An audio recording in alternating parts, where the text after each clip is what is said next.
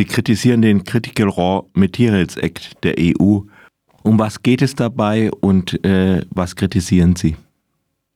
Aufgrund der aktuellen geopolitischen Situation mit dem russischen Angriffskrieg in der Ukraine, den Lockdowns während der Corona-Pandemie mhm. und den geostrategischen Konflikten zwischen China, USA und Europa ähm, hat die EU Panik getrieben, jetzt einen Gesetzesentwurf formuliert zum Thema Versorgungssicherheit kritische, mit kritischen Rohstoffen für die Industrie. Und mhm. dieser Gesetzesentwurf, der Critical Raw Materials Act, ist ähm, sehr stark einseitig auf die äh, Versorgungssicherheit der Industrie ausgelegt. Es fehlen im Grunde äh, Themen wie menschenrechtliche Sorgfaltspflichten für Unternehmen, die diese Rohstoffe nutzen.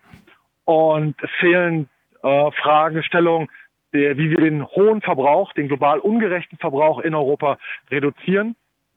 Und ganz besonders von diesem Gesetzentwurf betroffen sein werden indigene Gemeinschaften, äh, die zusammen mit Kleinbäuerinnen und Klein Kleinbauern nahe oder auf äh, rohstoffreichen äh, Erzlagerstätten sitzen. Und ähm, hier fehlt es an Sicherheits, äh, an, an Sicherungsmechanismen und es fehlt auch an Mitsprache für die betroffenen indigenen Gemeinschaften und die Einhaltung derer Rechte. Hm. Äh, wie ließe sich das verbessern? Das ließe sich zum Beispiel verbessern, indem die äh, EU-Kommission, das Europäische Parlament und die Mitgliedstaaten, die sich am Montag in Brüssel zum Trilog treffen, äh, Schutzmechanismen einbauen in das Gesetz, wie zum Beispiel den Free Prior Informed Consent, also die frühe informierte, frühzeitige äh, Konsensgebung durch indigene Gemeinschaften, wie sie zum Beispiel in UN-Gesetzen oder auch in den äh, ILO-Kernarbeitsnormen, äh, den ILO-Norm 169, also in den Normen der Internationalen Arbeitsorganisation verankert sind. Mhm. Ähm, haben Sie Kontakt zum Europäischen Parlament? Äh ja, wir sind ähm, sowohl mit ähm, Mitgliedern des Europäischen Parlaments als auch mit der Kommission als auch mit den Mitgliedstaaten in Kontakt und äh, versuchen argumentativ ähm, da Menschenrechtsstandards und Standards für indigene Rechte stärker zu verankern. Mhm. Ähm, also die eine der Alternativen wären ja äh, Sie haben das ja auch schon ein bisschen angedeutet, die Möglichkeit der Wiederverwertung des Recyclings von Rohstoffen.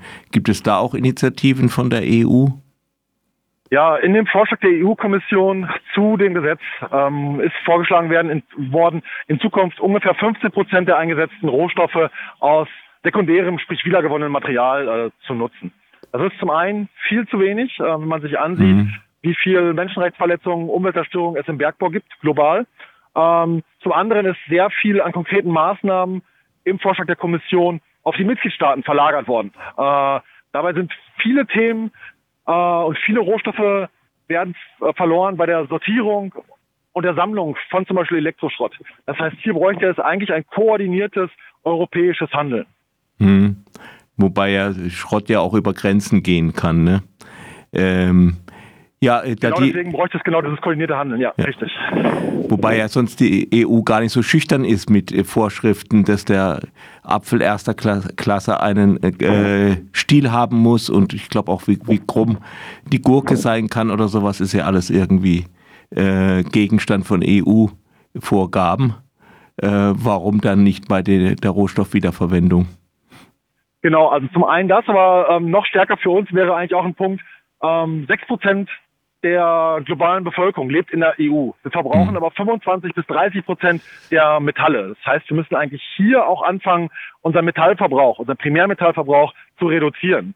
Und das würde natürlich auch bedeuten, andere Mobilitätsgewohnheiten äh, und ähm, Rohstoffe länger äh, leben zu lassen, also sozusagen im, im Zyklus zu halten, ein Recht auf Reparatur ähm, und ja eine höhere Langlebigkeit von Produkten eine Reparaturfähigkeit und all diese Dinge sind in diesem Gesetz leider, wenn überhaupt vorhanden, nur unter ferner Liefen.